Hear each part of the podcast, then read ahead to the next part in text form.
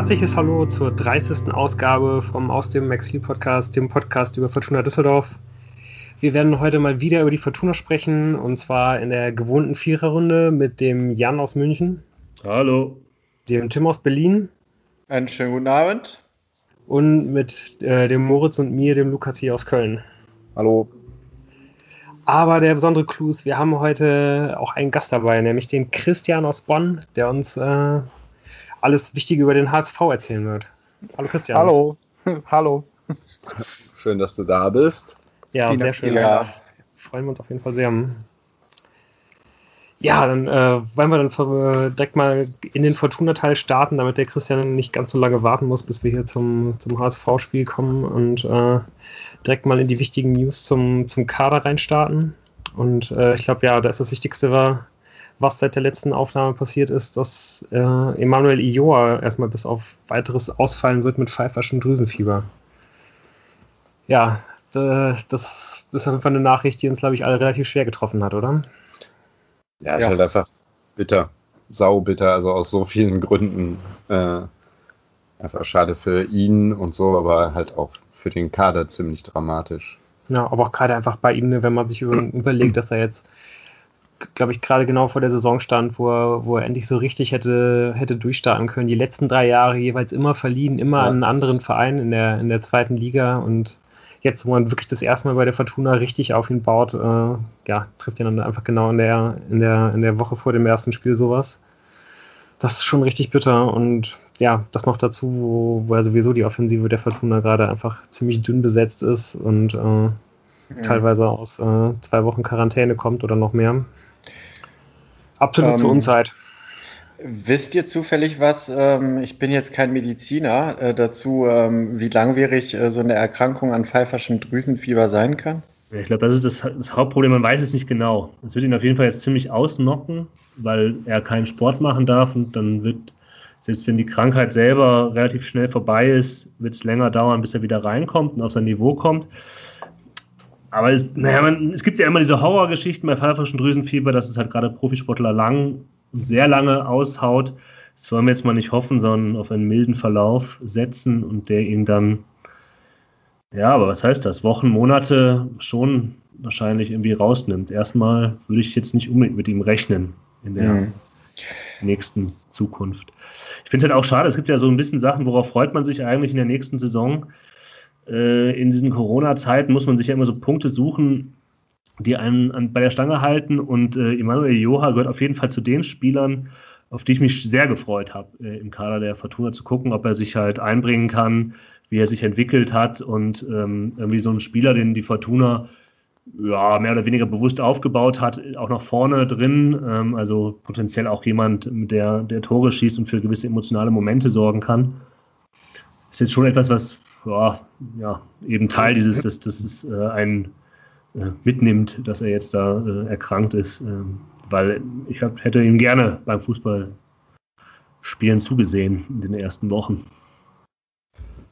Ja, kann ich mich voll anschließen. Also ähm, irgendwie, auch wenn er jetzt in den letzten Jahren ja äh, für andere Vereine genetzt hat, hatte man ja immer ein Auge drauf, was der Junge so, so zeigt. Und äh, ja, vielleicht mit der, der, der Zweitliga erfahrenste Spieler im Kader auch gewesen, so ähm, durch die letzten Jahre. Und deshalb habe ich auch große Stücke drauf gehalten, dass der jetzt den Durchbruch schafft, auch in Düsseldorf. Und ähm, ich musste mich da, und ich habe auch äh, jetzt nochmal recherchiert, an einen äh, Artikel der Rheinischen Post von vor ein paar Wochen, ich, vier Wochen, Wochen her oder so, erinnern, äh, der überschrieben war mit äh, Mut zur Lücke ist der richtige Weg. Da ging es wahrscheinlich ähm, um einen Kommentar äh, bezüglich äh, der nicht vorhandenen Innenverteidiger. Und äh, mittlerweile, ähm, wenn man auch noch äh, die ungeklärte Situation von Kenan Karaman mit einbezieht, wird einem ja Angst und Bange, was die Besetzung des äh, Sturms angeht.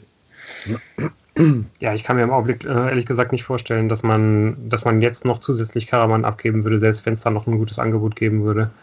Einfach weil man es weil äh, sich nicht leisten kann. Ne? Also das würde wirklich nur funktionieren, wenn man schon ein, zwei weitere Neuverpflichtungen irgendwie in der Hinterhand hätte, die man dann irgendwie nur noch verkünden müsste. Aber ansonsten, glaube ich, wird das jetzt erstmal bis auf weiteres gar nicht passieren können. Ja, ich habe jetzt gerade nochmal gelesen, äh, dass die Verhandlungen wohl noch stattfinden. Ja, ich weiß auch nicht genau, wie viel das in der Hand des Vereins ist. Und es gibt ja auch andere Vereine, die mit einer dünneren Sturm in eine Saison gehen. Das wäre jetzt nicht total ungewöhnlich, aber dieses Luxusproblem, das man am Anfang hatte oder meinte zu haben, hat sich relativ ja. schnell erledigt. Ja. Ähm, gerade weil ja auch es in den ersten Testspielen so aussah, als ob, äh, ob ähm, Rösler gerne mit zwei Stürmern äh, spielen wollen würde.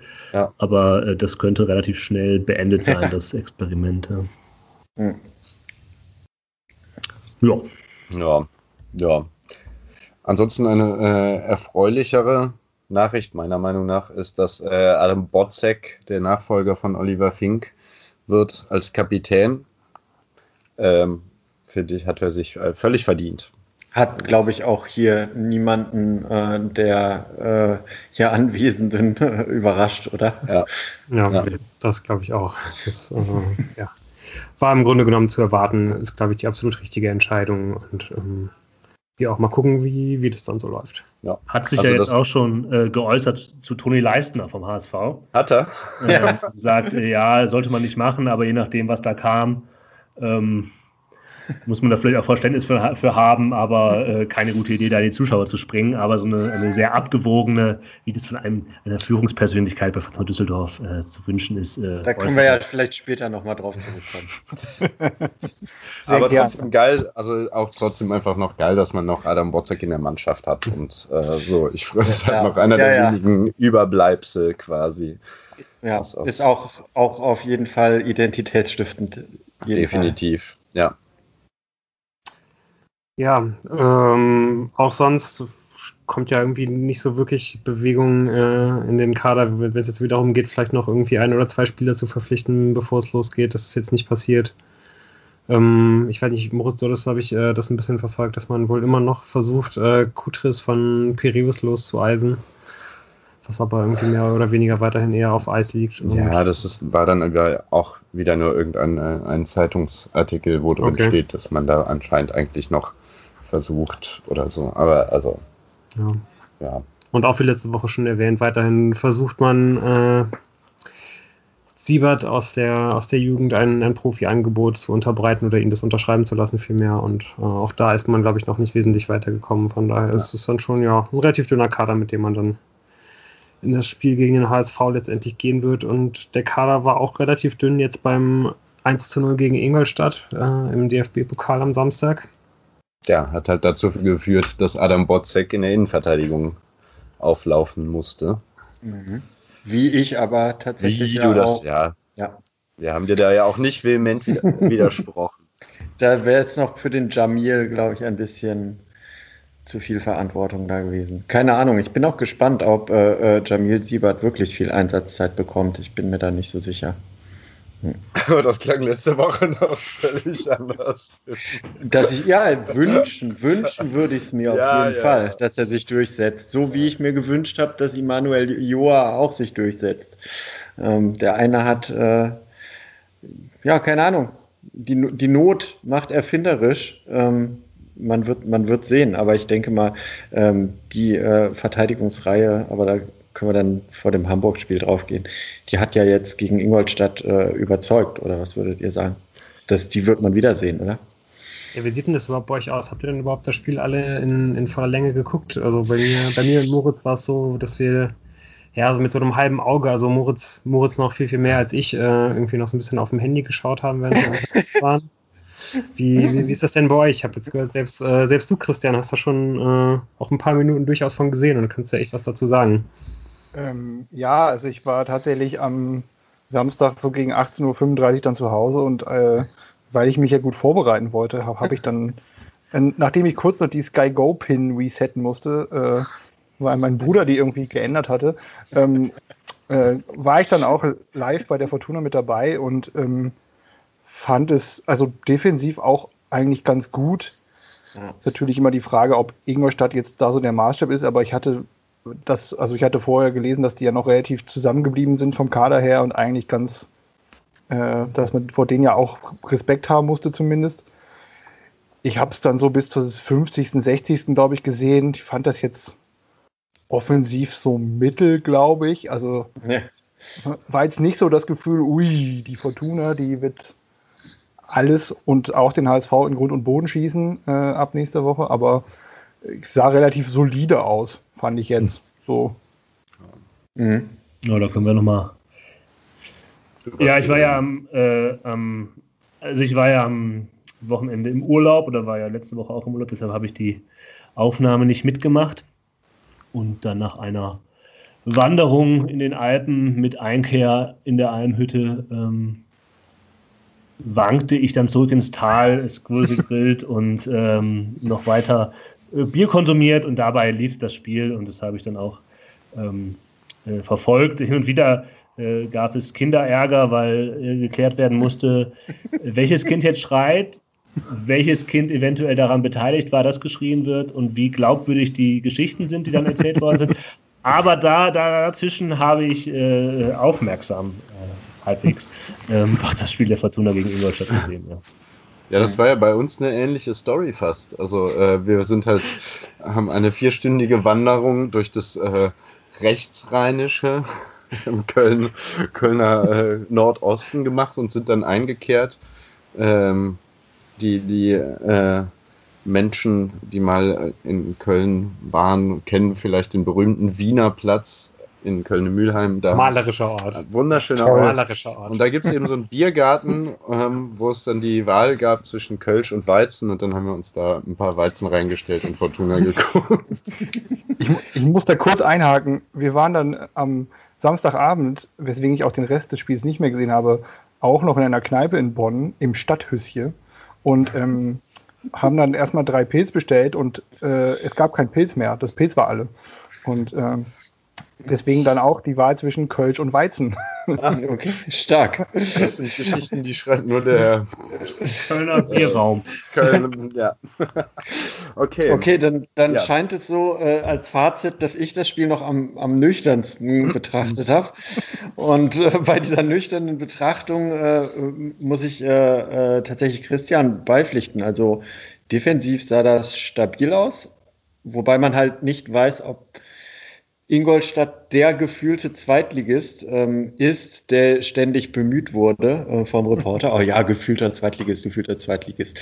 Das äh, ähm, gleichzeitig wurde immer dann darauf äh, äh, verwiesen, dass ja der Kutschke bei denen gefehlt hat und der ja so wichtig ist. Und deshalb, man weiß halt nicht, ob diese defensive Stabilität ähm, einfach eine Meisterleistung von der Fortuna war oder auf einfach Ingolstadt zu wenig gebracht hat. Ich würde tatsächlich so auf ein Mittelding äh, äh, davon setzen, weil viele Zweitligisten äh, werden jetzt nicht mit größerem Hurra-Fußball oder größerer Offensivstärke gegen Düsseldorf agieren. Und da sah das schon ganz in Ordnung aus. Nach vorne ähm, echt äh, noch äh, ganz viel Luft nach oben. Ähm, ich muss sagen, dass Borello war ziemlich abgemeldet auf seiner Seite. Entweder war die äh, Defensive von Ingolstadt da gut, ähm, äh, sag ich mal, gestellt. Die haben Fortuna immer so ein bisschen äh, das, das Spiel über John Zimmer aufgedrängt. Ja, genau, das habe ich mir auch. ähm, also die, die Frage ist halt äh, äh, tatsächlich, äh, ob das einfach die stärkere Abwehrseite von Ingolstadt ist oder ob das ein bewusster Plan war. ähm, und äh, ja, John Zimmer ist jetzt, sag ich mal, als Außen nicht so gut aufgestellt, wie er vielleicht äh, ja hinten seinen Job verrichten würde. Und trotz allem, äh, Jan, du fandst ihn ja ganz außergewöhnlich ähm, bescheiden, seinen Auftritt. Nee. So schlecht habe ich ihn jetzt nicht gesehen. Hatte ja auch einen Abschluss, wo er ganz gut den, den äh, Ingolstädter Abwehrspieler aussteigen lässt. Hat Und ohne Torwart wäre der, ohne Torwart wäre er reingegangen. Ne? Genau. Ne? Also hat, hat, hat gute Ecken beschlagen. Also ähm, ich fand, der war da sehr bemüht, hat es auch ganz gut gemacht. Ich könnte mir fast vorstellen, dass er damit ähm, nochmal wieder auf der Position aufgestellt wird, aber die Traumbesetzung ist es natürlich nicht. Und insgesamt war mir nach vorne auch noch zu viel Stückwerk da. Aber wer will es den Spielern zu dem jetzigen Zeitpunkt verdenken, da viel, viele Abläufe stimmen nicht. Man weiß, wusste gar nicht so genau, ähm, wer bleibt jetzt? Dann waren da Spieler dabei, die in Quarantäne waren und ähm, deshalb nach vor, vorne läuft das noch nicht so, wie man es sich vielleicht vorstellen kann im Idealfall, aber hinten sah das schon ganz ordentlich aus und deshalb habe ich definitiv ein gutes Gefühl vor dem Saisonstart. Also ich sehe das tatsächlich noch echt noch optimistischer als ihr. Ich finde, das schon, war schon ein guter Beginn. Also da hinten, ich fand das schon ein interessantes Spiel, weil, weil mit dem 4-3-3, das hatten wir ja auch äh, halt eher vor allem letzte Woche schon ein bisschen vorausgesagt, mit äh, einem Stürmer dann mhm. über die Außen und zwei Achtern im, im defensiven Mittelfeld mit Sobotka, der dann auch, die ja mit vielen Ballkontakten ähm, das Mittelfeld bestückt hat, die Bälle von Botzek und Hoffmann bekommen hat.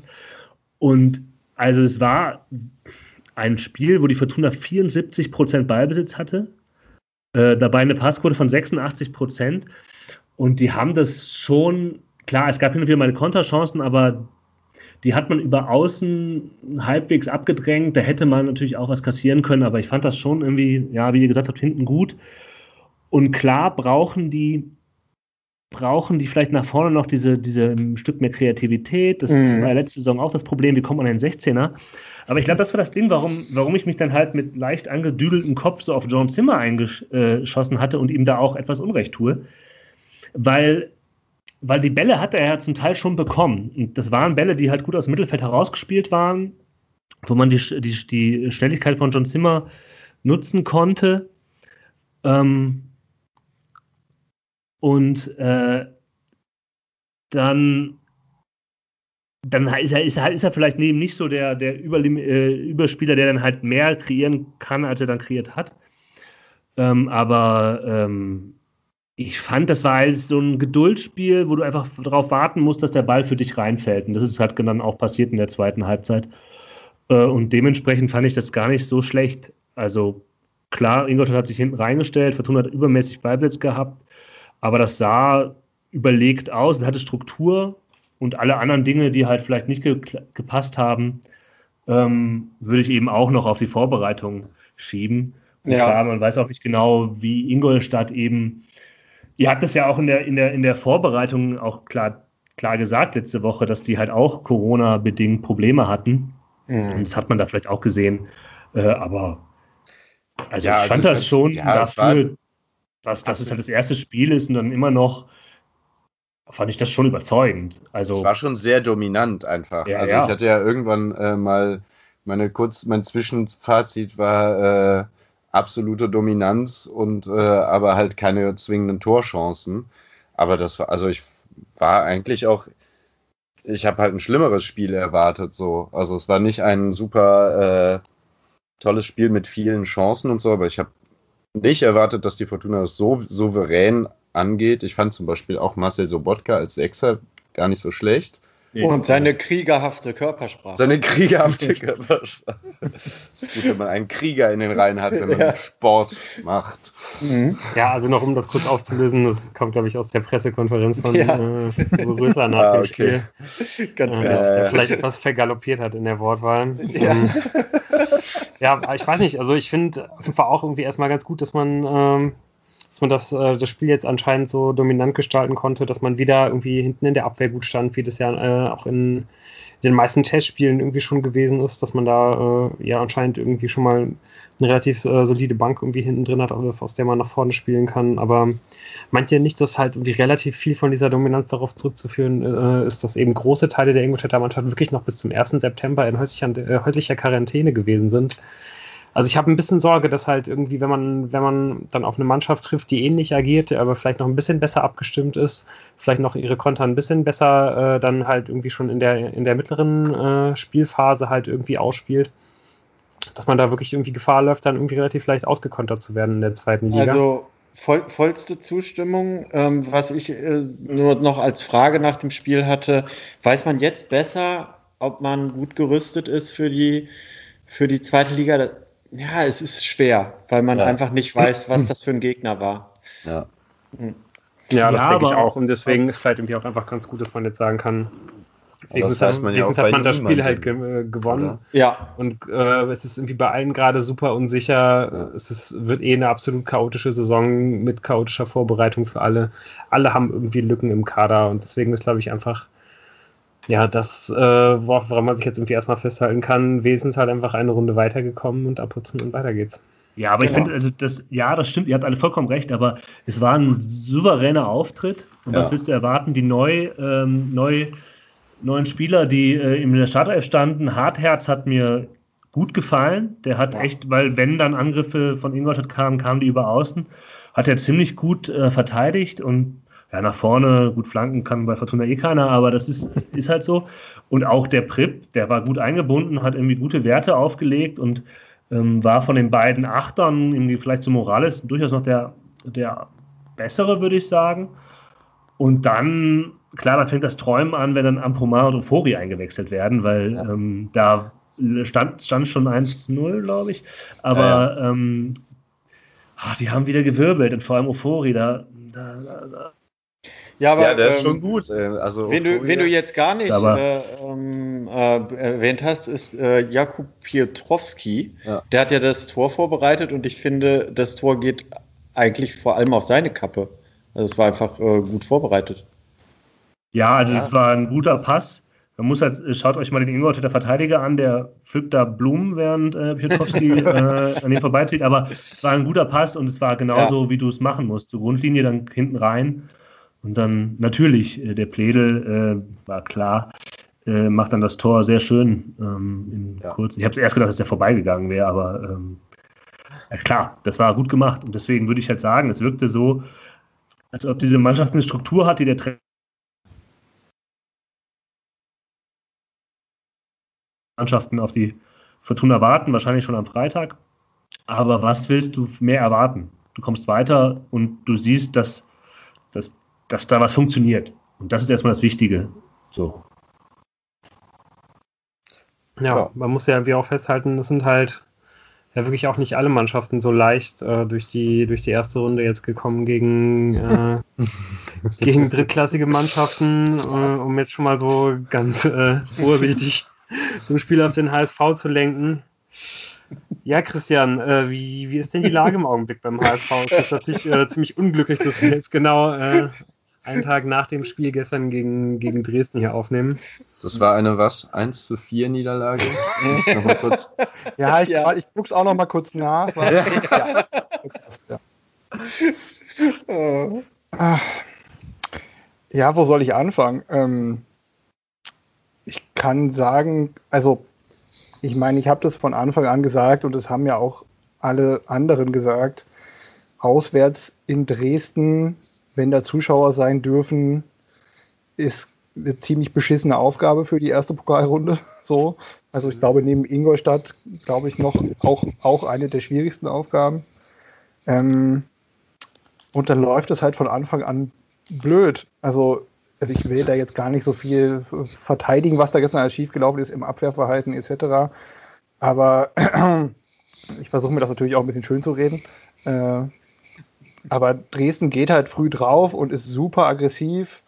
Aus dem ersten ziemlich dummen Ballverlust fällt halt sofort das Gegentor. Danach stellt sich der HSV eigentlich gar nicht so schlecht an, reagiert gut, hat gleich zwei Chancen, von denen keine reingeht. Hinten ist es ziemlich vogelwild und ähm, ja, ich glaube halt auch, dass das taktisch noch nicht so ganz äh, also dass die, die Taktik noch nicht so richtig bei der Mannschaft angekommen ist, weil Leibold halt doch sehr weit aufgerückt war, zum Beispiel dann beim 0-2 und dann kriegst du halt so einen abgefälschten Schuss. Ja, dann legt man halt nach 20 Minuten 0-2 hinten und dann wird das halt schwierig. so. Und Ganz Chancen hat man dann halt eigentlich genug. Und zur Pause kann das auch 2-2 stehen, aber Hinterseher macht halt keinen rein. Und ja, dann hat das halt so eine Eigendynamik, wo man, glaube ich, gar nicht mehr so viel analysieren muss, außer ja, eine richtig gute Mannschaft dreht das dann halt vielleicht noch, aber der wackelige HSV mit all seinen Implikationen und den Vorgeschichten im Moment halt noch nicht. So. Hast du denn jetzt das Gefühl, du konntest schon eine neue Handschrift des neuen Trainers erkennen? Also, was auffällig ist, ähm, wir spielen jetzt seit Jahren eigentlich so ein 4-2-3-1 oder so ein 4-1-4-1, je nachdem. Und was Tune halt ziemlich äh, sofort eigentlich eingeführt hat, ist, dass man auch mal mit einer Dreierkette spielen will und vor allem offensiv äh, mit der Dreierkette aufbauen will von hinten. Und ähm, das wechselt dann immer mal wieder, also auch gegen den Ball äh, ist es dann häufiger mal wieder eine Viererkette. Aber ähm, dass es überhaupt taktische Flexibilität gibt oder dass man die zumindest äh, anpeilt innerhalb ist, ist schon etwas, was ich jetzt länger nicht mehr gesehen habe. Ob das jetzt natürlich, also man kann ja auch sagen, um Gottes Willen, so einer Mannschaft so etwas beizubringen, äh, ist vielleicht schon wieder viel zu viel. Aber ich finde es ja trotzdem erstmal ganz gut zu sehen, dass man sowas probiert. So. Ähm, das ist, glaube ich, das erste Wichtige. Na, wir spielen mit zwei Mittelstürmern. Das gab es auch sehr lange nicht mehr. Ähm, und ja, Tune hat halt im Vorfeld immer gesagt, dass er gerne ein bisschen ekliger spielen möchte und dass es auch mal äh, wenig Spaß machen soll, gegen HSV zu spielen. Ähm, und ich glaube schon, dass er das versucht, gegen so eine Mannschaft wie Dresden, die halt immer ekliger ist, egal was du tust. Ähm, auswärts ist das halt schwierig, aber da weiß ich eben auch nicht, ob das der Maßstab ist. Also klar, solche Spiele hast du in den letzten zwei Zweitligasaisons auch immer gehabt. Ähm, ja. Ja, wie, ähm, vielleicht ich hätte erstmal nochmal so eine Frage generell, äh, wie es jetzt im Augenblick so beim HSV aussieht. Äh, du wirst jetzt hier gelöchert. Viel, viel zu sehr irgendwie äh, okay. gestiegen. Wie, wie sieht es denn eigentlich generell beim, beim, beim HSV mit dem, mit dem Kader aus? Hat man da jetzt irgendwie relativ viel ausgetauscht im Vergleich zur letzten Saison oder äh, geht man da mehr oder weniger mit, den, äh, mit demselben Spielermaterial jetzt irgendwie in diesem? Mm. Also eigentlich hast du wenig Abgänge gehabt, zumindest aus der Startelf. Also ähm, äh, Adrian Fein, der letzte Saison in der Hinrunde sehr gut war, in der Rückrunde dann zumindest gefühlt mit dem Kopf schon wieder beim FC Bayern war, von dem er ausgeliehen war, ähm, ist halt wieder weg. Äh, zur Rückrunde hatte man ja äh, Joel Poyampalo, den man ja bei der Fortuna auch noch gut kennt, äh, ausgeliehen und der war ja auch sehr erfolgreich. Ähm, aber sonst hat man von den Stammspielern eigentlich niemanden verloren, außer Rick van Drongelen, der sich äh, im letzten Spiel in, äh, gegen Sandhausen als Krone auf die fantastische Rückrunde auch noch das Kreuzband gerissen hat. Oh, den sehen wir bald bei Fortuna, Leute. Guter Punkt, ja. Ähm, von daher hat man gar nicht so viele Abgänge. Also dann sind noch so Leute wie Christoph Moritz und Jairo gegangen, wo man auch, also wo man dann irgendwie letztes Jahr gehofft hat, die wären vielleicht ein Faktor für die erste Elf, aber waren sie halt eigentlich nie, bis auf so ganz einzelne Startelf-Einsätze. Ähm, ja, und im Prinzip hast du diese, diese drei Baustellen, die du dann hattest, auch versucht zu füllen mit den Transfers. Also äh, für die Innenverteidigung ist ja Toni Leistner gekommen, den jetzt spätestens seit gestern Abend ganz Fußball Deutschland kennt. ähm, dann, ja, ähm, für die sechs hast du, äh, also hat der HSV im, schon im Frühjahr äh, Amadou Onana geholt. Der, ist, der kam von der U19 aus Hoffenheim, ist belgischer U-Nationalspieler. Und also, ich sag mal so, ich weiß nicht genau, was sie dem erzählt haben, wie cool es im Moment beim HSV ist, aber der ist ziemlich gut. Also, ähm, der hat halt so ein bisschen, äh, also sein großes Vorbild ist Paul Pogba. Das ist natürlich gestern beim HSV-Spiel auch schon äh, erwähnt worden. Man will ja nicht zu viel Druck machen, aber. Ähm, ähm, aber der, also der ist schon ziemlich gut. Der grätscht aber auch gerne mal relativ übermotiviert irgendwo rein. Also ich bin ge sehr gespannt, wie viele gelbe Karten der äh, sehen wird. Stichwort gelbe Karten, Klaus Jasula hat man geholt. Äh, Stimmt. den hat man äh, der Fortuna ja weggeschnappt, wenn man den Medien glauben will. Ja, stimmt. Ja, ähm, ja, und dann äh, Simon Terodde, auch das äh, werdet ihr mitbekommen haben. Und also das ist ja quasi positionsgetreu eigentlich. Also ja. dazu sind halt noch äh, Leihspieler zurückgekommen, also Jonas David und Stefan, äh, nee, nur Jonas David für die Abwehr, Stefan Ambrosius, der letzte Saison lange verletzt war und bislang immer nur in der U21 gespielt hat, ähm, ist jetzt auch im Profikader. Äh, Aaron Opoku war bei Hansa Rostock und war da ziemlich erfolgreich, der ist auch wiedergekommen. Und Manuel Winsheimer, der in den letzten sechs Wochen, glaube ich, in Bochum noch irgendwie fünf Torbeteiligungen hatte, gefühlt, ähm, ist auch wieder da. Und die sind quasi auch so ein bisschen Neuzugänger, auf die ich ein bisschen die Hoffnung setze. Zu den anderen Transfers muss man vielleicht sagen, also Jasula, Leistner und Terodde klingt ja jetzt nicht gerade super kreativ, muss man sagen. Also, mhm. ähm, ja, klingt aber schon auch okay, Terodde genau. in der zweiten Liga. Und die hätte ich halt alle Jasula, drei super gerne gehabt. Leistner genau. kannte ich vorher nicht, ja. Das ist halt der Punkt. Also, man muss es eben auch so sehen, der Kader war letzte Saison ja nicht, nicht fundamental schlecht. Also man war ja bis lange Zeit äh, unter den Top 2 Mannschaften und hat das dann halt am Ende mal wieder verkackt. Aber ähm, und man hat halt geguckt, dass man jetzt so Anführungsstriche Mentalitätsspieler sich holt, weil das mm. hat man offensichtlich als Problem ausgemacht. Ich kann das verstehen, dass man das so macht. Ich mag das halt auch nicht eigentlich, wenn dann Leute immer sagen, öh, warum scouten die eigentlich, öh, Tirode, öh. So, ja, aber wenn der halt auf dem Markt ist und 10 Buden macht oder 15, dann ist ja trotzdem gut. So. Ja. Ja. Ähm, was hältst du vom neuen Trainer? Ähm, ich habe mich tatsächlich gefreut, dass er es geworden ist, als das bekannt gegeben wurde. Ähm, ähm, also erstmal, ich mag ihn persönlich irgendwie. Also mein Bruder hat mal in Osnabrück studiert und zu dem äh, zu der Zeit, das war noch, als die mal in die zweite Liga aufgestiegen sind, habe ich tatsächlich mal so ein paar VfL Osnabrück-Spiele im Fernsehen geguckt. Und da ist mir der irgendwie schon aufgefallen als Spieler einfach und das habe ich dann so ein bisschen weiterverfolgt. Und ich fand halt im Vergleich zu den Namen, die man da halt sonst so gehört hat, äh, jemand, der zumindest schon mal bewiesen hat, dass er aus wenig viel machen kann und jemand, der halt noch nicht irgendwo gescheitert ist. Das ist ja beim HSV auch, ähm, also jeder scheitert ja beim HSV, äh, kurz oder lang, aber erstmal damit mit jemandem, also man hat das ja versucht als neues Projekt zu verkaufen und wir müssen jetzt viel mehr auf die Jungen setzen und wir sind jetzt so ein bisschen mehr normaler Zweitligist. Das musste man wahrscheinlich auch sagen, weil man einfach kein Geld mehr hatte. Ähm, aber trotzdem kann ich verstehen, dass man sich dann so einen Trainer wie Daniel Thune holt, weil ich glaube, der, der kann da Sachen ähm, vielleicht umsetzen, die andere Trainer vielleicht nicht können. Auf der anderen Seite muss man halt auch sagen, wir haben jetzt ja auch alles ausprobiert in den letzten Jahren. Also du hattest das, das Eigengewächs mit äh, sehr viel Identifikation im Verein mit Christian Titz. Du hattest den jungen, super klugen Trainer mit Hannes Wolf. Und dann hattest du den, den erfahrenen Euroleague-Trainer Dieter Hecking. Und es hat ja trotzdem alles nichts gebracht. Also nur, nur mit dem Trainerwechsel oder einem Trainer wird es eben nicht mittel- und langfristig erfolgreich werden. Aber gut. Wie ist Aber denn was, die Vorbereitung? Sorry. Ja, was glaubst du, was Thion, was für was für was für Fußball steht, Daniel Thion?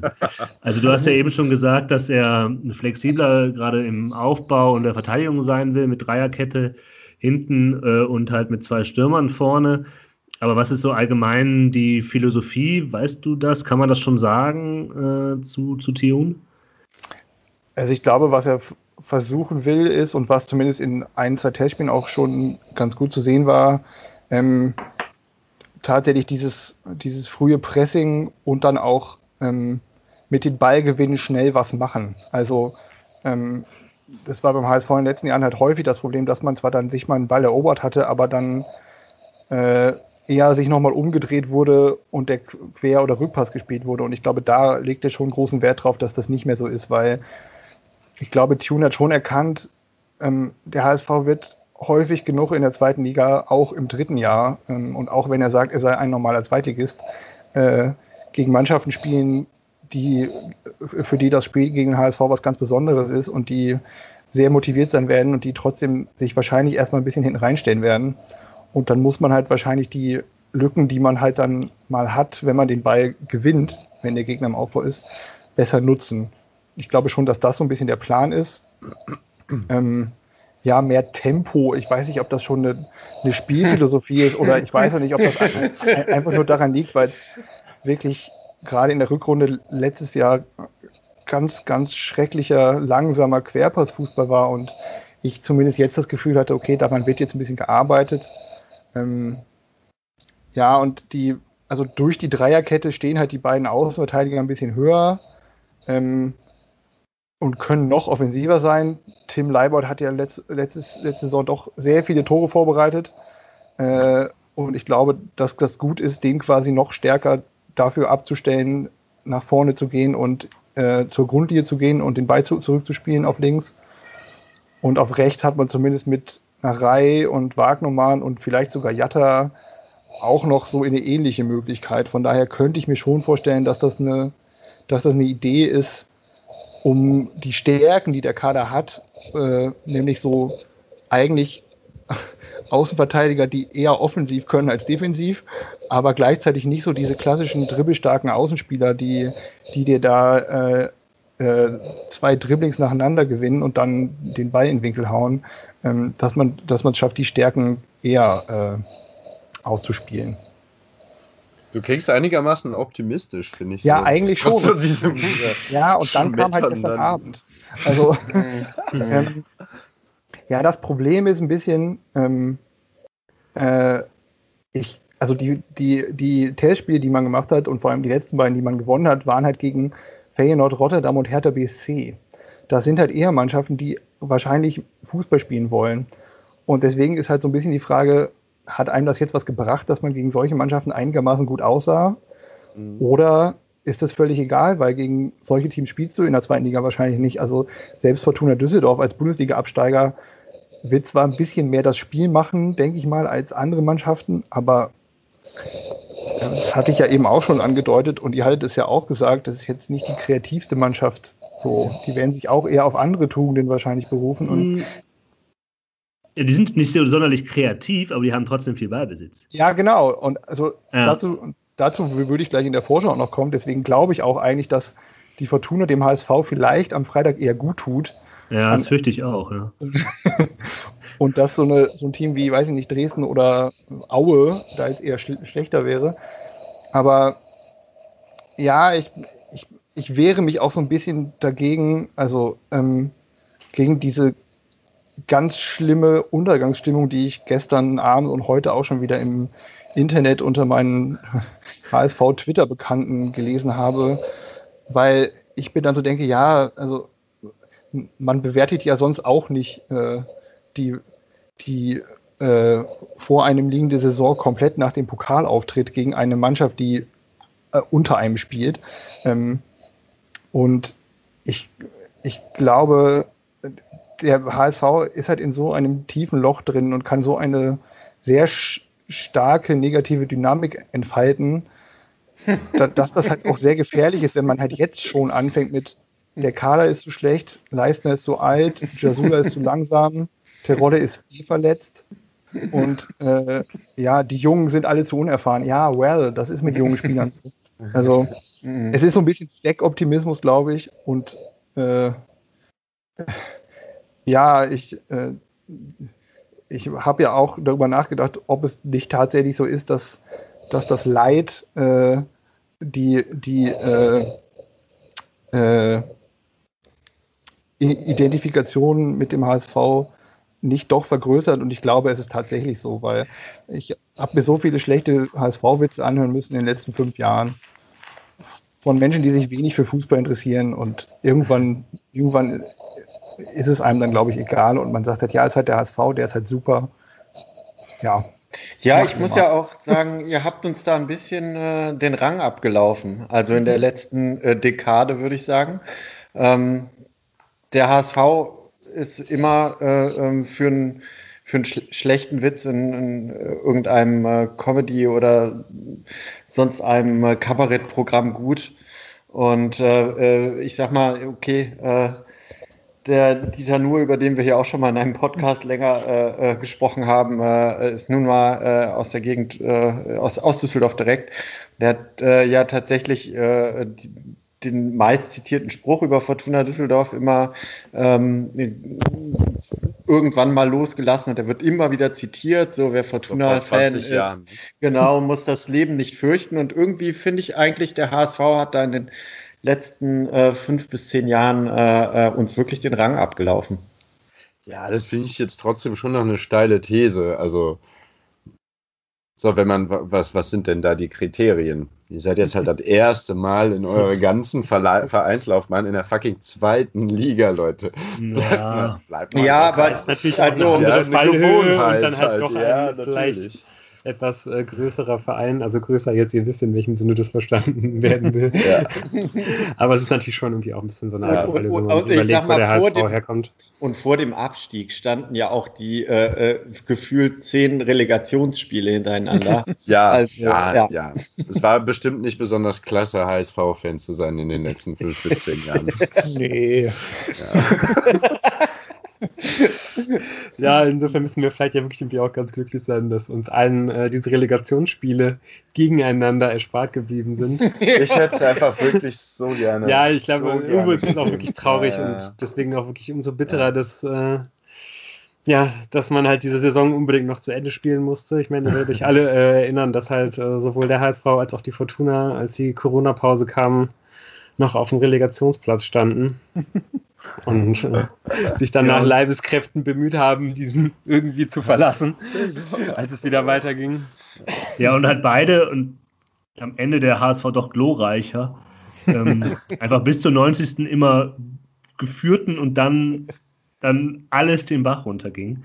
Ja. Ich habe ja dazu meine, meine These zu diesem, zu diesem verpassten Relegationsspiel und ich kann ich das nicht, es ist ja kontrafaktisch und so, aber ich glaube, wenn wenn der Hamburger Sportverein gegen Fortuna Düsseldorf in der Relegation gespielt hätte, hätte die DFL danach aus mir nicht ganz zu bezeichnenden Gründen einfach die Relegation für immer beendet. Weil es wäre irgendwas passiert, wo die gesagt hätten, nein, das können wir jetzt hier nie, das, kann, das können wir nicht mehr verantworten, die Relegation wird hiermit abgeschafft. Was soll das für ein Blick äh, werfen auf das international ja auch, auf die Bundesliga. ja. Ei, ei, ei. ja. ja. Äh, aber jetzt nochmal, also, Entschuldigung, äh, äh, ich wollte noch mal eine Frage jetzt zu dem Spiel am Freitag oder das Thema noch mal aufmachen. Ja. Weil, äh, was du jetzt so beschrieben hast, und vielleicht können die anderen auch was sagen, und wenn ich mir das Spiel gegen Ingolstadt jetzt, gut, das ist jetzt aus den besagten Gründen vielleicht nicht so aussagekräftig, aber ich glaube, den Punkt, den du gebracht hast, vielleicht ist die Fortuna jetzt gar kein schlechter Gegner für den HSV. Eine Mannschaft, die Uwe Rösler wird sich nicht hinten reinstellen. Nee. Ähm, das hat er noch nie gemacht und das wird er auch jetzt am Freitag nicht machen. Die Fortuna wird mitspielen, hat da eventuell die Spieler zu und ähm, es wird ein, offenes, ein offeneres Visier geben. Es gibt natürlich die Möglichkeit für den HSV auch die individuelle Stärke und den Spielplan, den sie jetzt haben, unter Tune, ähm, besser umzusetzen, als das gegen Dresden der Fall war, vielleicht. Ja, ich ja. muss auch sagen, dass ich irgendwie echt äh, kein, kein besonders gutes Gefühl habe, wenn ich jetzt an, an Freitag denke. Einfach weil ich eigentlich auch das gleiche äh, befürchte, was ihr jetzt gerade schon angesprochen habt, dass ähm, ja, Rüssler wahrscheinlich relativ äh, offensiv agieren wird zu, zu Anfang und das eben mit, ähm, mit vielen Spielern, die halt eher nicht unbedingt äh, dafür bekannt sind, besonders kreativ zu sein, sondern vielleicht auch irgendwie eher dynamisch und äh, robust.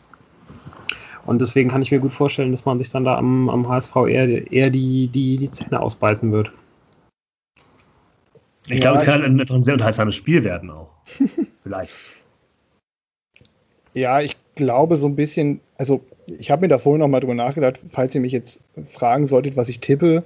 Und ich könnte mir halt schon gut vorstellen, dass das so ein, so ein 1-1, 2-2 wird, wo sich beide Mannschaften danach so ein bisschen sagen können, ja, ist doch gar nicht so schlecht alles. Also die Fortuna, weil sie gegen den HSV einen Punkt geholt hat und der HSV, weil er sagen kann, äh, wir haben gegen den Absteiger, nachdem wir mit vier Gegentoren im Pokal rausgeflogen sind, einen Punkt geholt. Das wäre so das, was ich so ein bisschen erwarte, weil ich schon glaube, also ich bin gespannt, ob es jetzt personelle Änderungen geben wird, weil ähm, es, der Kader ist eigentlich schon groß genug, dass man da auf drei bis vier Positionen was machen könnte. Terodde wird wahrscheinlich fit sein. Ähm, ob Leistner spielen darf, ich weiß gar nicht, ob, ob das wettbewerbsübergreifende Sperren geben kann bei sowas. Ähm, ja, also, also man soll vielleicht nochmal äh, die Leute abholen, die es nicht gesehen haben. Ja, Toni ja, Leistner ja. ist nach dem Spiel, ähm, wurde, war in der Interviewzone, dann wurde er wohl schwerst beleidigt von einem Dresden-Fan. Darauf hat sich Leistner gedacht, so was mache ich jetzt, ich gehe auf die Tribüne und wärm's den um. Das hat er gemacht. Das, das stimmt wieder, ja so nicht. Ja, doch, er hat den umgeschubst. der hat den ein bisschen am Kragen gepackt und der hat sich halt auf den Hosenboden gesetzt. Also, ja, den, ja. Hab ich doch Sagen wir mal so, was, körperlich angegangen. Ja, also, schon. Also es war jetzt ja. nicht Norbert Meyer gegen Albert Streit. Also. Es war keine schwere genau. Körperverletzung, das stimmt. Und es war auch keine ähm, schwere Schwalbe. Also. nee, er hat ihn dann halt aber schon angegangen und ist dann wieder zurückgestapft und hat sich dann interviewen lassen. ähm, eventuell äh, wird der, der, der, DFL und DFB sagen, ja, das, das, das, das wollen wir vielleicht nicht nochmal sehen. Mhm. Also ich rechne jetzt mal nicht damit, dass der spielt. Ja, ich Oder? hoffe, Dresden ich hat glaube, alle Vorratsdaten gespeichert. ich glaube, es gibt keine wettbewerbsübergreifenden Sperren. Ich meine, dass, äh, dass er dann einfach nur für den DFB-Pokal gesperrt wäre. Kann da aber auch falsch liegen. Für die nächsten vier Spiele in dieser Saison. ja, dann halt für die nächsten vier Spiele. Ich weiß es schweren Tätigkeiten. Ja, gut, das ist. Äh ich weiß ja nicht, ob das als, als äh, also in welcher in welchem Rahmen das quasi betrachtet wird. Also ist das ein grobes Fehlverhalten äh, nach einem, also nach Spielende? Also gibt es dafür andere Regularien als jetzt für der, der haut während des Spiels jemanden böse um? Also ich weiß es einfach nicht. Ich meine, sowas taucht ja auch nicht im Schiedsrichterbogen auf. Sondern, oder? Das hat der Schiedsrichter ja auch gar nicht gesehen. Ähm, also, ja, wir werden, wir können gespannt ja, sein, was da. Genau, wir werden sehen. Habt ihr denn noch einen Innenverteidiger auf der hohen Kante, den ihr dann einsetzen könnt? Ähm, das wäre bei uns durchaus ein Problem. Jein. Also ähm, tatsächlich haben in den, in den Vorbereitungsspielen äh, oder im letzten Vorbereitungsspiel ähm, Gideon Jung äh, und Stefan Ambrosius neben äh, äh Toni Leistner gespielt. Ich war auch ein bisschen verwundert, dass man das jetzt nicht so gemacht hat. Ähm, Beides lief ja eigentlich ganz gut. Also die, wir haben die beiden letzten Testspiele halt gewonnen, deswegen dachte ich so, hm, muss man da jetzt was ändern? Ich könnte mir so schon vorstellen, dass man dann mit Jung und Ambrosius spielt. Auf der anderen Seite spielt man dann mit, also kurz zur Erklärung, Ambrosius und David sind beide noch äh, Anfang 20, wenn ich jetzt nicht ganz falsch informiert bin und haben noch nicht so viele Zweitligaspiele äh, für den HSV bestritten das wäre halt schon auch riskant. Ähm, ich weiß nicht, ob Jasula zum Beispiel äh, äh, das spielen möchte. Der hat das zumindest auch in einem Vorbereitungsspiel mal gemacht, zumindest dann in der Dreierkette. Das könnte ich mir schon vorstellen, ja. Mhm. Und so Corona, Covid-19-mäßig hattet ihr keine Probleme über die Vorbereitung? Nee, also man hat ja zumindest nichts gehört. Also ich, ja. ich Nee, kann ich tatsächlich für den HSV gar nicht so gar nicht zu sagen. Also. Ja, das ist auf jeden Fall schon mal relativ positiv irgendwie. Good ja. for you, ja. Yeah. Auf jeden ja. Fall auch viele andere nicht ganz so sauber durchgekommen. Ähm, ja, wo wir jetzt schon bei dem Thema sind. Ähm, ich glaube, da äh, gibt es jetzt auch eigentlich irgendwie täglich Neuigkeiten, wenn man auf die Situation schaut. Äh, bezüglich, ob äh, dann sogar jetzt schon am Freitag auch Zuschauer im, äh, im Stadion sein können. Ich meine, jetzt im DFB-Pokal waren ja schon in einigen Stadien äh, Fans, Fans erlaubt. Beim HSV-Spiel jetzt im Pokal gegen Dresden ja auch. Und ähm, ja, ich weiß nicht, wer, wer von euch hat sich da jetzt irgendwie am, am genauesten eingelesen? Es sieht ja wirklich so aus, als ob jetzt da wirklich am Freitag auch schon Leute im Stadion sein könnten. Ja, ja. Die, die Nachricht kam ja quasi kurz bevor wir aufgenommen haben, mehr oder weniger, dass bis zu 20 Prozent in Stadion dürfen der Kapazität, aber ähm, ich glaube, wir werden das Hauptthema jetzt vielleicht äh, auf die nächste Woche äh, legen, wenn, wenn klar ist, was es eigentlich bedeutet und auch wenn die Fortuna, ich habe jetzt gesehen, dass Röttgermann schon gesagt hat, ja, äh, finden wir gut und wir werden jetzt äh, die Dauerkarteninhaber, die ein Recht haben, als Erste ins Stadion zu gehen, informieren. Dann können wir halt einfach die nächste Woche das nochmal aufnehmen und äh, unsere Eindrücke über das, was da jetzt im Konkreten kommen wird, weil das ist ja noch relativ unsicher, ähm, reden. Ja, alles Oder? klar. Dann würde ich auch sagen, schieben wir das auf nächste Woche und äh, gucken vielleicht nochmal äh, ein bisschen äh, auch auf die Seite der Fortuna jetzt für den, für den Freitag. Aber äh, erwartet ihr da jetzt wesentlich, äh, wesentliche Änderungen im, in Bezug auf, äh, auf die Aufstellung zum Ingolstadt-Spiel? Also ich gehe, glaube ich, davon aus, dass äh, Danso in der Innenverteidigung spielen wird. Der war wohl eigentlich schon beim Ingolstadt-Spiel fit, fürs Spiel fit, aber äh, wurde irgendwie geschont. Und das wäre, glaube ich, so mein äh, Take, dass äh, Botzek auf die 6 wechselt. Vielleicht gibt es eine Doppel-6 mit Botzek und Sobotka und dann Prip zentraler und Morales raus, den ich jetzt am unauffälligsten fand da in dem Mittelfeld. So, das könnte ich mir vorstellen, dass es auf eine Doppel-6 mit einem Achter äh, geändert wird. Ja, yeah. Teile ich. Also ich fand auch Morales ähm, kann ich mir sehr gut vorstellen. Ähm, unabhängig davon, ob äh, dann so dann wirklich so weit ist und äh, Botzek aus der Innenverteidigung vorgezogen werden kann. Aber dass Morales rausrotiert, das kann ich mir sehr gut vorstellen. Der hat überhaupt am wenigsten gezeigt. Aber vielleicht hat er sich auch unter Druck gesetzt gegen seinen alten Verein. ich habe gelesen irgendwann mal so in so einer Randnotiz, dass der wohl auch noch wechselwillig wäre. Ja, ja, ja, ja. ja, aber ich glaube, also ich, egal, weil, egal. Also ich fand Morales jetzt nicht ganz total schlecht, aber er war halt nicht so auffällig wie so Wodka mhm. und Prip.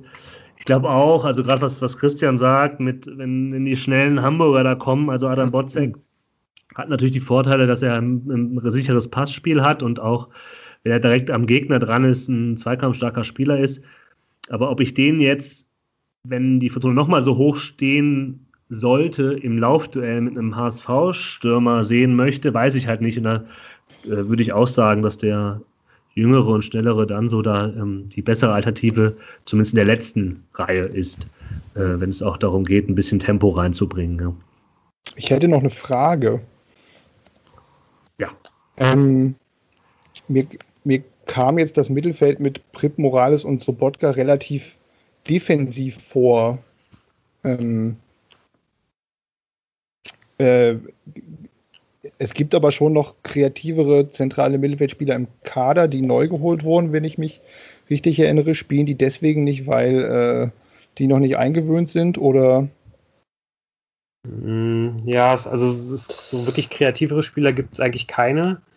ähm, okay. Hat man leider keine geholt und man sieht auch gerade für mich eigentlich fast so aus, als ob man keine weiteren holen möchte. Ähm, ich glaube, wir sind uns da eigentlich alle einig, dass wir da mindestens einen, aber eigentlich sogar lieber zwei gerne noch gehabt hätten. Aber ähm, ja, man hat sich jetzt eigentlich eher äh, darauf versteift, dass man da jetzt mit vier bis fünf relativ ähnlichen Mittelfeldspielern irgendwie in die Saison geht, wo jetzt wahrscheinlich wirklich der, der offensivste und kreativste wahrscheinlich Edgar Pripp ist was uns, glaube ich, auch alle ein bisschen erstaunt hier zurückgelassen hat, weil das ja irgendwie eigentlich auch so ja fast schon so unser Lieblingsthema seit vielen Jahren ist. Also zumindest jetzt also auch seit, halt seit einem äh, also. seit einem Jahr hier im Podcast ist es auf jeden Fall eins unserer Lieblingsthemen, dass wir uns irgendwie eigentlich immer ein bisschen mehr äh, Kreativität halt fürs zentrale Mittelfeld wünschen und äh, als man das dann ja irgendwie auch mehr geschafft hat, das dann äh, in der letzten Rückrunde mit Berisha und Stöger mal für einen längeren Zeitraum abzudecken, dass er ja auch wirklich eine dann noch gut ausgesehen hat im Spiel nach vorne. Also da ist der Fortuna dann ja eigentlich immer relativ gut über eine, leer, über eine sehr lange Zeit nach vorne gekommen. Aber es sieht jetzt wirklich nicht so aus, als ob, äh, als ob man das jetzt für diese Saison planen würde. Und umso mehr erstaunt es mich halt eigentlich auch, dass dass Rösler anscheinend äh, ja dann halt irgendwie auf trotzdem diese, diese offensive Spielweise mit viel Ballbesitz irgendwie setzen, setzen möchte. Ja, also komm, du kannst schon sagen, also erstens, wen sollen die denn holen? Das hat ja mit Stöger halt hervorragend geklappt und so. Und jetzt hast du dann vielleicht mit Kuba einen, der halt äh, zwischen den Strafräumen einfach sehr aktiv sein kann. Das muss man mal sehen. Prip ja anscheinend auch als Antreiber und so nicht so schlecht. Und dann müssen die halt die Bälle weiter nach vorne tragen, als äh, irgendwelche geilen Pässe in die Schnittstelle spielen. Nee, also, ich, das meine ich gar nicht. Ich meine äh, vielleicht eher jemanden, der, der, der das Spiel halt, der halt so den drittletzten Pass spielt, der das Spiel so ein bisschen aufziehen kann. Wir haben jetzt aber eigentlich so drei oder wenn man noch so Wodka dazu nimmt, sogar eher vier mit äh, Spieler, die halt ja halt irgendwie so geradlinige Box-to-Box-Spieler sind, mit äh, Piotrowski, mit Prip und mit Morales. Und von denen spielt halt keiner irgendwie mal einen wirklich klugen Pass eigentlich nach vorne, sondern die haben halt alle ihre Stärken eher irgendwo anders. Also ich glaube tatsächlich, ähm, dass, da, dass du da natürlich einen Punkt hast, aber einfach momentan äh, wir nicht darauf hoffen können, dass ähm, äh, da jetzt noch ähm, der kreative Spieler ausgepackt wird und wir einfach äh, uns jetzt überlegen müssen, Was glaubt ihr, wie, wie, wie, wie wird das Spiel dann äh, mit diesem Kader aussehen am Freitag? Also ich äh, glaube ja tatsächlich, dass äh, Herr Sobotka ein bisschen in diese Position hineinmanövriert wird, gerade im Kader, dass er die kreativen Pässe schlagen soll. Ob er das dann hinkriegt, keine Ahnung. Aber ich glaube, dass er diese Rolle übernehmen soll, dass er da ganz stark reingedrängt wird. Ja, das heißt kreative Pässe. Er ist auf jeden Fall der Ballverteiler. Ja. Er kriegt auf jeden Fall die, die Pässe und lässt sich auch fallen zwischen Hoffmann und Botzek genau. um den Ball. Und dann, dann ist ja, glaube ich, die Idee, er gibt die weiter auf die Achter, hat dann die Anspielstation oder eben äh, auf die Außenspieler. Und die genau. sollen dann die, äh, die Bälle, also es gab es ja auch Morales auf Zimmer äh, in die Schnittstelle gespielt und so.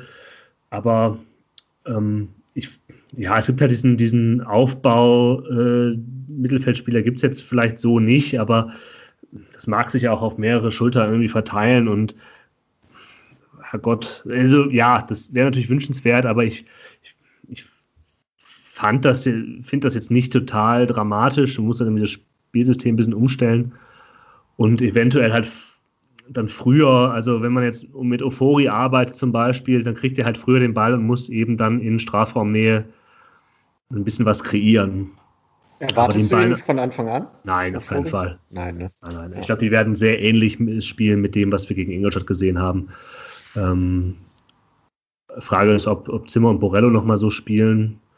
Mhm. Ähm, und auch wegen, wie gesagt, Morales. Aber ansonsten ja, gibt es für mich keinen Grund. Ich meine, wenn die, wenn der HSV mit zwei Spitzen spielt, dann kann man natürlich überlegen, ob man mit einer Dreierkette spielt, aber da fehlen einem vielleicht ähm, zwei bis drei Verteidiger. Mit, ja, ja, du kannst halt dann äh, Botzek in das Spiel stellen oder halt Hoffmann und ähm, mit dann so dann, äh, aber ja, Ja, also das, ich glaube, dass es mit der Dreierkette eher nicht passieren nee. wird, einfach weil man ja einfach auch dann. Man hat ja auch im, keinen zweiten Linksverteidiger. Wenn man ja auch einfach, wenn, wenn, wenn, eine Verletzung passiert, muss man dann einfach sofort auch das System direkt umstellen ja. und nicht nur einmal wechseln. Und ich glaube, das, das, das Risiko wird man da nicht eingehen. Ja, okay. Äh, ja, also ich glaube, ähm, wir müssen jetzt, das jetzt ja irgendwie nicht immer so groß und breit machen, hatten wir schon so ein bisschen angekündigt. Genau. Wie in der Saison davor, dafür haben wir jetzt ja das Kicktipp, äh, was eröffnet wurde. Äh, genau. Äh, bitte alle Mitglied werden unter äh, aus dem Exil, klein und zusammengeschrieben. Äh, legen wir euch alle nochmal ans Herz. Aber ja, ähm, ja, wir können ja vielleicht trotzdem mal durchgehen und du, Christian, kannst ja mal anfangen. Du hast ja, glaube ich, schon so halb gespoilert, was dann ja, ist. Aber be bevor wir auf die Tipps kommen, möchte ich eben sagen, weil das in unserem aus äh, dem Exil Kicktipp-Tipp-Spiel nicht drin ist, ähm, wer natürlich Gold richtig lag bei den äh, Pokaltipps, äh, war ich. ja. Okay, Glückwunsch. Stark. Stark. Ähm, ja, ich habe es ja schon so ein bisschen angedeutet gerade. Ich könnte mir gut vorstellen, dass das so ein Unentschieden wird, bei dem es auf jeden Fall mindestens einen krassen Defensivfehler beim HSV gibt, aber wo äh, Terodde auch mindestens einmal treffen wird. Also so ein 1-1, 2-2 könnte ich mir vorstellen und im Moment könnte ich damit auch ganz gut leben, muss ich sagen.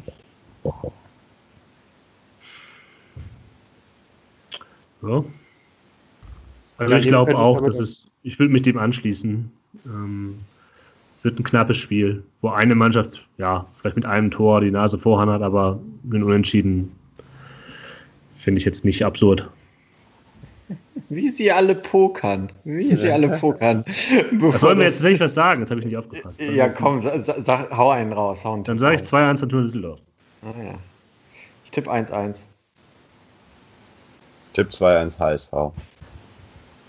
Ja, da muss ich ja jetzt auf jeden Fall hier auch noch äh, meine, meine Rolle als Pessimistischer äh, so ein bisschen ausfüllen und Tipp äh, 2-0 HSV. Ich habe wirklich kein besonders gutes Gefühl. Weder für das Spiel noch für die Saison. Ja, die was, Saison, was, was, was, du, ich meine, äh, wir haben äh, in der Rückrunde letztes Jahr ähm, irgendwann äh, war das äh, sogar unser Folgentitel. Ich glaube, nach dem Freiburg-Spiel mit Auswärtssieg in Richtung dritte Liga. ähm, also, wie, wie ist das, äh, Lou? Hältst du das äh, immer noch jetzt so kurz vor der, vor der, äh, vom Kick-Off? Glaubst du, wir werden direkt durchgereicht? Ja, ich muss mittlerweile sagen, dass ich mich jetzt auch so ein bisschen habe anstecken lassen davon, wie wie positiv äh, die, die Ergebnisse in der Vorbereitung und jetzt irgendwie auch im Pokal waren bezüglich äh, defensiver Stabilität. Deswegen glaube ich, äh, ja, würde ich da jetzt nicht mehr mitgehen, dass ich davon ausgehe, dass die Fortuna direkt durchgereicht wird. Auch weil ähm, ich da, glaube ich, nicht so ganz drüber nachgedacht habe, dass irgendwie bei allen anderen Vereinen es gerade irgendwie auch drunter und drüber geht und es irgendwie überall schlecht läuft und es überall chaotisch ist. Aber ich gehe schon irgendwie davon aus, dass, dass die Fortuna echt ein erhebliches Problem damit bekommen wird oder weiter damit haben wird, Torchancen zu kreieren, Tore zu schießen. Das hat schon irgendwie, obwohl man ja eigentlich immer ganz gut äh, so in puncto Feldüberlegenheit ausgesehen hat in der, in der, äh, in der Rückrunde oder vor allem jetzt auch in, der, in den äh, Geister-Corona-Spielen, wie auch immer, dass man da halt immer diese gleichen Probleme bekommen hat und es sieht jetzt für mich eigentlich gerade überhaupt nichts danach aus, als ob man äh, das irgendwie hätte abstellen können. Das hat verschiedene Gründe. Das mit, äh, mit dem äh, kreativen Mittelfeld haben wir eben angesprochen. Die, äh, die furchtbare Vorbereitung mit Verletzungen, mit Quarantäne, mit Corona-Fällen, äh, was auch immer. Von daher, ähm, ja, glaube ich, dass das zumindest zu Beginn ein ganz, ganz großes Problem sein wird und dass sich sowas dann halt irgendwie schnell verselbstständigt. Also wenn du dann irgendwie erstmal gerade als Absteiger irgendwie in so einen Negativlauf halt irgendwie hineinschlitterst und irgendwie dann so ein bisschen an die zweifelst, ähm, ja, fürchte ich, dass, dass man sich da relativ schnell irgendwie auf den Boden der Tatsachen zurückfinden wird und zumindest mal äh, nicht äh, einstellig enden wird und eigentlich auch äh, bis zum Ende um den Klassenerhalt feiden wird, aber den schafft. Das ist, glaube ich, so ein bisschen meine Voraussage für Fortuna. Das sehe ich halt überhaupt nicht so. Also, ähm, also ich glaube, ich glaube, glaub, klar, am Ende der letzten Saison war ich auch pessimistischer, aber ich würde jetzt mal sagen, wenn es um die geschossenen Tore geht, wird die Fortuna unter den sieben oder acht besten Mannschaften der zweiten Liga sein. Also nur darum, wie viel, wie man, wie viel Tore man schießen kann. Weil erstens sind die Verteidiger nicht so gut wie in der ersten Liga. Also da kannst du auch irgendwie mal ein Tor machen. Es fallen ohnehin nicht so viele Tore, würde ich jetzt mal sagen. Vielleicht kann Christian da aus seiner langjährigen Zweitliga-Erfahrung, die wir vergessen haben, ähm, nochmal noch mal, äh, irgendwie erzählen. Aber ähm, ich glaube einfach, dass die Fortuna die Qualität hat, auch individuell, um in der zweiten Liga mitzuspielen und die Tore, Tore irgendwie zu machen. Ich habe auch so das Vertrauen in Uwe Rösler, dass er Antworten findet und dass, klar, es kann mit Corona immer was passieren, dass die Mannschaft nochmal auseinandergezogen wird, aber alle haben damit zu kämpfen und ich sehe die Fortuna auch nicht als Aufsteiger, aber die wird, wenn es sowas gibt wie ein gesichertes Mittelfeld in der zweiten Liga, dann wird die Fortuna da landen, relativ wahrscheinlich mit, wenn es ein bisschen Glück geht, Richtung Platz 4 und 5 schielen. Aber ich glaube, dass die individuelle Stärke vorne äh, in der Mannschaft äh, da ist, um Tore zu schießen. Irgendwie. Ähm, und hinten weiß man halt nicht, da ist die Mannschaft ein bisschen dünner. Und da kann natürlich auch mal was schief gehen, aber die werden hin, hinbekommen, irgendwie stabil zu sein und äh, irgendwie das, also ich, ich, sehe das nicht, dass die, ich glaube, da sind, haben andere Mannschaften, ohne dass ich jetzt dann Experte bin, was andere Mannschaften machen. Das, das gebe ich ganz mhm. offen zu. Aber ich glaube, nee, ich glaube, das Paket, das die Fortuna jetzt da hat, ist solide und das reicht, um einstellig zu sein in der zweiten Liga. Ja, einstellig auf jeden Fall. Aber groß darüber hinaus, so viel mehr biete ich da auch nicht.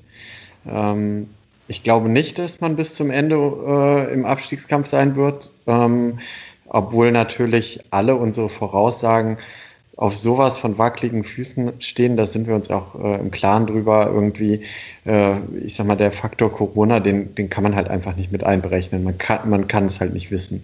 Aber ich sag mal, wenn de, die Saison so durchläuft und kein Team stark benachteiligt wird, so wie Dresden letztes Jahr gegen Ende der Saison, ähm, dann gehe ich ja tatsächlich äh, auch nicht davon aus, dass man extrem lange um den Klassenerhalt zittern muss, aber auch leider, dass man nicht irgendwie zehn Spieltage vor Schluss ähm, auf dem Aufstiegsplatz steht und sagt, hey, da geht was. Das glaube ich auch nicht. Wird so eine Mittelfeldsaison und dann im nächsten Jahr angreifen, Mannschaft zusammenhalten.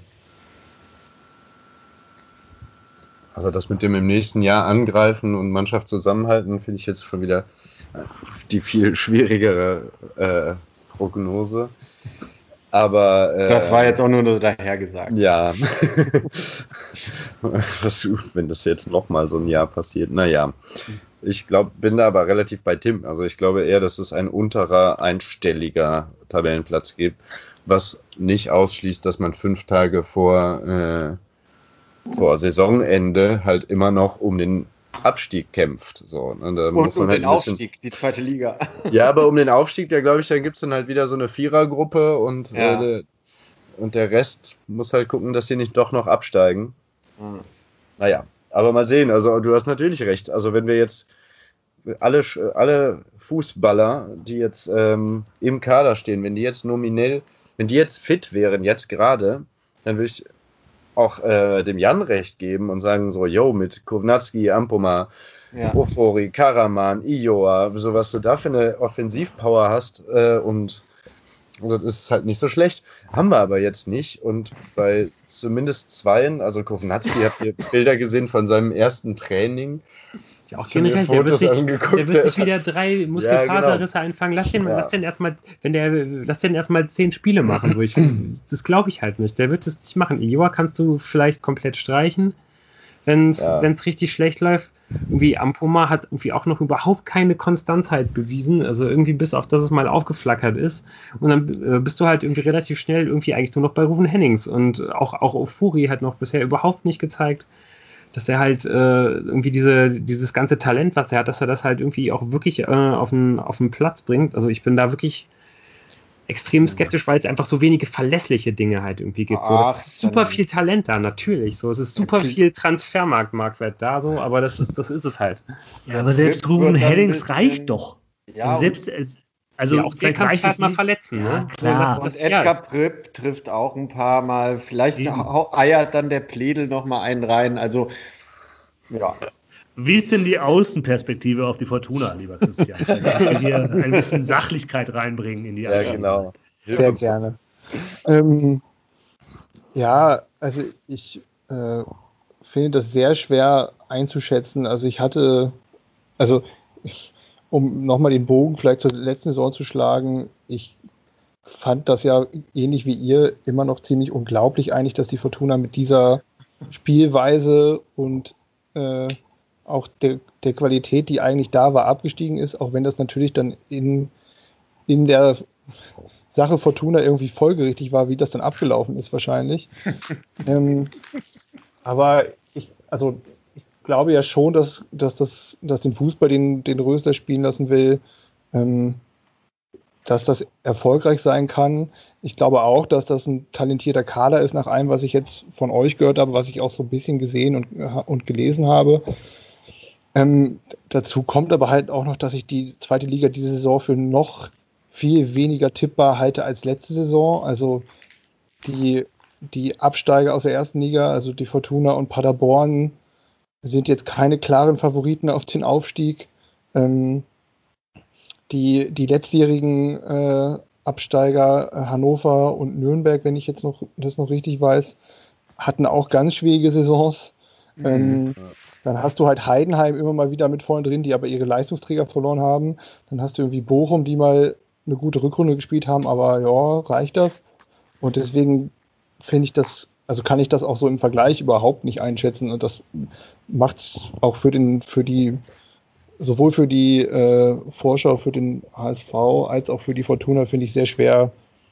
Ähm, aber ich kann, also ich kann mir eigentlich nicht vorstellen, dass man mit dem Kader, wenn jetzt nicht noch weitere Verletzungen, Krankheiten, was auch immer passieren, dass man damit im unteren Tabellendrittel sich aufhält, weil dafür hast du halt auch echt mit Würzburg, glaube ich, nicht so einen richtig starken Aufsteiger, würde ich jetzt mal so sagen. Aber es ist auch so ein bisschen Hoffnung natürlich, dass, äh, dass es der Fortuna nicht so schlecht gehen wird äh, nächste Saison. Also ich glaube, das ist auf den Punkt gebracht, darüber haben wir auch schon gesprochen, dass diese zweite Liga einfach vogelwild sein wird. Und natürlich kann, wie Lu das auch mal gesagt hat, halt auch nach hinten losgehen und es können Dynamiken entstehen, die, die gefährlich sind. Aber Stand jetzt, also wenn man mich jetzt fragt, wie ich auf diese zweite Liga gucke und gut, vielleicht bewerte ich dieses Ingolstadt-Spiel Spiel auch viel zu über und sehe das zu positiv. Und Ingolstadt war, wie schon besprochen, aus einer problematischen Vorbereitung äh, gesegnet und so weiter und so fort. Aber, aber auch das ist ja, wenn du, wenn du Struktur hast, ja, wenn du weißt, was du, was du willst, und das weiß, glaube ich, Uwe Rösler. Ähm, und das ist jetzt nicht der Übertrainer, ja, der wird halt nicht äh, in fünf Jahren irgendwie, keine Ahnung, Manchester City trainieren, ja. Aber ich glaube, der hat eine Idee, was er machen will und eine Struktur und kann Stabilität der Mannschaft vermitteln. Und das reicht. Du musst ja einfach, um, um nicht um drin zu bleiben, einfach wenig Scheiße bauen. äh, und das ist vielleicht das, was, ähm, was Uwe Rösler halt durchaus auch durchaus kann keinen Unfug bauen und dann, dann, ja. dann wird das der achter Platz so. Oder und doch auch einen ziemlich klaren Plan haben. Genau, so. wenn es gut läuft, dann kann es halt nach oben gehen. So. Ja. ja. und ähm, ja, das kann alles schief gehen. Will ich gar nicht, will ich gar nicht abstreiten, aber ich will, ich kann jetzt auch nicht sagen, ui, ui, alles ist scheiße. Ist halt nicht alles scheiße, sondern es gibt gute Dinge, die man, wo man aufbauen kann und ähm, ja, deswegen, ich glaube, wir sind so, ja. es sind so eher die Mehrheit ist hier für Platz 8 und Lose die Sache etwas pessimistischer ja. und ist, dafür gibt es ja auch äh, Ansätze. So. Ich würde sagen, schauen wir uns yeah. das mal an und nach fünf Spielen oder sowas gucken wir uns nochmal an, wie die zweite Liga auf Röstlers Fußball reagiert. Ja, ich möchte noch zwei Sachen ergänzen und dann muss Christian halt äh, tatsächlich auch mal sagen, wo er, er den HSV sieht äh, in dieser Saison. ähm, oh, das ist interessant. Ja, also äh, Würzburg ähm, sollte man nicht unterschätzen. Ähm, oh. Felix, Felix Magath zieht die Fäden und seine Vision ist der Europapokal. ähm, das ja. wollte ich äh, ergänzen und dann ähm, wirklich nochmal ganz deutlich beipflichten dir, Christian. Also ich glaube, so eine enge zweite Liga, die ultra schwer zu tippen ist. Also ich habe für das Tippspiel jetzt schon mal probiert, die ersten Tipps zusammenzubekommen unglaublich schwer. Ähm, ga, ga, Gab es lange nicht. Und das heißt dann nicht, dass es die beste zweite Liga aller Zeiten ist, sondern einfach nur schwer vorherzusagen. Und das ist ja die jetzt, verrückteste. Ja, jetzt die Vorhersage. äh, wo, wo wird der HSV am Ende stehen? Das interessiert mich. Ja, ich, ich glaube, bei mir ist es so ein bisschen andersrum äh, wie beim Jan. Ich versuche das also es kann sein, dass ich das äh, Pokalspiel jetzt unterschätze und sage, ja, das war jetzt nicht der, der HSV, den man sehen wird, sondern der HSV war vielleicht eher das, was man in den beiden guten Testspielen gesehen hat. Ähm, aber ich glaube, ähm, wenn man sich den Kader anguckt, das habe ich ja vorhin noch angedeutet, der ist nicht fundamental schlechter als letztes Jahr. Also du hast mit mit Leibold, mit Kittel, mit Duziak äh, wirklich gute Leute behalten. Kin Zombie hat letztes Jahr keine Rolle gespielt, müsste eigentlich besser sein. Du hast mit Terodde einen zuverlässigen Stürmer. Da sollte es zumindest offensiv einigermaßen laufen. Ob sich da jetzt eine Dreier-Vierer-Kette findet, die äh, einigermaßen stabil sein wird, ist eine Frage, die ich jetzt gerade auch noch nicht so beantworten kann. Hm. Ähm, aber zumindest offensiv glaube ich, dass da was geht. Ähm, ich ich habe halt auch so ein bisschen Angst vor so einer Negativspirale nach den ersten drei, vier, fünf Spieltagen, weil also wir spielen ja nicht nur als erstes gegen die Fortuna, sondern danach auch noch gegen Paderborn. Ähm, also den zweiten Absteiger und äh, ich glaube am dritten Spieltag gegen Aue. Ähm, und wenn man da jetzt irgendwie nur so 0 bis 2 Punkte holt, was jetzt ja durchaus möglich ist, könnte ich mir schon vorstellen, dass das alles eine ganz üble äh, äh, Richtung nimmt. Vor allem, weil ich halt nicht weiß, wie viel Zeit man Daniel Thune gibt. Man sagt jetzt natürlich, der hat viel Zeit und man muss Geduld haben und das ist ein langfristiges Projekt, aber wir wissen alle, wie das laufen kann und vor allem in Hamburg. Ähm, von daher, ich ich wünsche mir, dass man lange in Reichweite von Platz 3 bleibt, einfach nur auch damit es sowas wie Konstanz geben kann und damit Tune die Chance hat, über vielleicht ein, zwei, drei Saisons was aufzubauen. Es ist aber auch nicht ausgeschlossen, dass man irgendwie relativ früh nach unten gucken muss, so wie es bei Nürnberg und Hannover letztes Jahr war. Ich gehe jetzt mal so von Platz 6 aus gerade. Hm. Tja.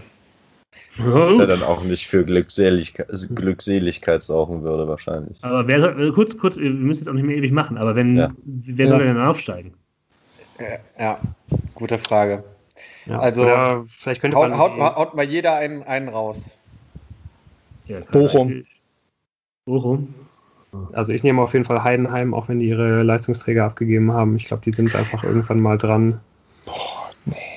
Also ja, habe ich auch überhaupt ja. keine Lust drauf. Äh, wird mir auch schlecht, äh, wenn ich darüber nachdenke. Aber äh, so in die Richtung, in die sich auch einfach gerade der deutsche Fußball entwickelt, äh, sind die einfach ein absolut passender und würdiger Aufsteiger. Erstligist, ja. Was ist denn mit dem FC St. Pauli, deinem Lieblingsverein, Christian? Ähm, haben die, die haben die, die haben einen Trainer entlassen, einen neuen Trainer und eventuell ein paar gute Spieler geholt, oder? Die ja, hatten aber einen sehr starken Pokalauftritt wenn ich das richtig gelesen habe. Ja, ja. Die, haben die sind auch aus dem Pokal ausgeschieden, ja. richtig. Aber auch da irgendwie, also da kann ich irgendwie auch den Trainer gar nicht so richtig einschätzen, aber ich finde wie auch das ja, die haben irgendwie so super viele Spieler geholt, wo man irgendwie dachte so, ach ja, die hätten bei Fortuna halt auch ganz gut reingepasst irgendwie. Das stimmt. Und äh, ja, auf der anderen Seite hat man da irgendwie auch schon seit langem irgendwie das Gefühl, dass es da so komplett stagniert im Verein, oder? Also irgendwie. Ja, total. Finde ich schon ein bisschen. Ja, ihr, müsst, ihr, ihr, müsst, ihr, ihr, müsst, ja eine Tabelle tippen. Deshalb ja, dachte ich, vielleicht haut ihr jetzt einen raus. Ich sag ich Darmstadt. Darmstadt. Ja, die habe ich auch irgendwie oben dabei. Ich sage jetzt einfach mal Hannover. Die sehe ich halt auch weit vorne, weil ich glaube, dass halt ähm, äh, traurigerweise Marvin Duksch alles äh, kurz und klein schießen wird. diese Saison. ja. Und wie Tim eben schon angemerkt hat, ich glaube auch, dass, äh, dass man zumindest eine Zeit lang mit Würzburg echt rechnen muss. Mhm. Ich glaube, dass die einen echt richtig guten Trainer haben. So, ähm, da waren wohl schon einige Erstligisten jetzt am Sommer irgendwie dran. Felix Magath ist nicht der Trainer. Nein, Felix Magath ist nicht der Trainer. nee, ich habe jetzt, hab jetzt den Namen äh, gerade gar nicht, äh, ich habe den Namen jetzt gerade äh, leider nicht parat, aber ich, das ist, glaube ich, jemand, äh, von dem man noch einiges hören wird. Und ich glaube eigentlich auch, dass Paderborn wieder relativ gut aussehen wird. Irgendwie da hat man irgendwie auch den, den starken ja, Trainer behalten. Ja, irgendwie, ja. die tauschen irgendwie jetzt auch seit, äh, seit dieser Trainer da ist eigentlich äh, ständig irgendwie einmal die halbe Mannschaft aus und, äh, und holen irgendwelche weiter, Spieler ja. aus irgendwelchen Amateurklassen und es ist halt komplett ja. egal. So, also ich glaube, so mit dieser Art Kontinuität kannst du irgendwie äh, auch irgendwie wahrscheinlich relativ äh, viel machen und wenn die jetzt sowieso mal wieder irgendwie die Liga nach oben oder nach unten verlassen, dann werden sie es wahrscheinlich eh diese Saison eher nach oben tun. das finde ich gut. Ich glaube, Paderborn gehe ich mit. Mhm. Ja. Wir werden das sehen. Gut. Wollt ihr noch Absteiger tippen? Oder, äh? nein, nein, nein, nein. Nein, nein, wir machen jetzt hier. Das machen wir in der Tipprunde. Ja, wir machen einen Haken dran an den heutigen also, Abend. An die Hörer nochmal die, die, die, dringendste und wärmste Empfehlung uns. Und äh, Hörerinnen. Äh, und Hörerinnen, ja, natürlich, äh, uns äh, Paroli zu bieten. Wenn ihr jetzt lacht über unser lächerliches Halbwissen, dann zeigt, äh, dass ihr besser wisst, wie es aussehen wird. Ach die Scheiße. Jetzt, jetzt werden wir hier. Ja. ja, wir hoffen auf jeden Fall auch, äh, wir haben euch mit äh, dieser äh, Vorschau auf das HSV-Spiel und vor allem auch mit der Vorschau auf die Saison so dilettantisch, wie sie jetzt auch immer gewesen ist. Zumindest so ein bisschen Vorfreude auf diese Saison gemacht. Ich glaube, wir alle hatten wahrscheinlich selten äh, so wenig Vorfreude äh, auf eine Fußballsaison ja. in letzter Zeit, wie es äh, dieses Mal so ist. Ich meine, wir haben jetzt irgendwie so ein bisschen versucht, da so mehr oder weniger dran, dran vorbeizureden, so gut es ging. Äh, aber ja, so richtig ausklammern kann man das halt natürlich irgendwie nicht. Und ja. ja. So, zumindest so ein bisschen konnte man sich jetzt ja irgendwie auch heute während der Aufnahme so ein bisschen einbilden, dass jetzt einfach äh, äh in, in ein paar Tagen eine ganz normale Saison losgeht, auch wenn das ja eigentlich irgendwie nicht so wirklich der Fall ist. Mal sehen, vielleicht catcht es uns ja nach kürzester Zeit. Oder wir werden einfach ähm, immer brillanter in unserer taktischen Analyse, weil wir die Emotionen außen vor lassen. da sehe ich mich auf jeden Fall auch ganz stark. Ja. Äh, ja, ja, noch brillanter werden, ganz genau. Alles klar. Dann äh, würde ich sagen, hören wir uns nächste Woche. Schön, dass ihr dabei wart. Äh, ganz, ganz vielen Dank dir, Christian, äh, dass du mit dabei warst. Danke, danke, danke. Ja, das hat Spaß gemacht. Vielen Dank für die Einladung und äh, wir hören uns spätestens zum Rückrundenauftakt. Ne? Ja, klar. Mhm. Ja, sehr gerne. Also äh, bist du Wenn ich da ganz klar wieder eingeladen. Wieder also gut, es sei denn, äh, der HSV gewinnt jetzt irgendwie 6 zu 0 am Freitag oder so. Dann müssen wir dann nochmal darüber reden. Aber ja, äh, sehr gerne. Bist du auf jeden Fall wieder gerne cool. hier bei uns dabei. Macht's gut und dann hören wir uns nächste Woche. Ciao. Tschö. Ciao, ciao. Tschüss.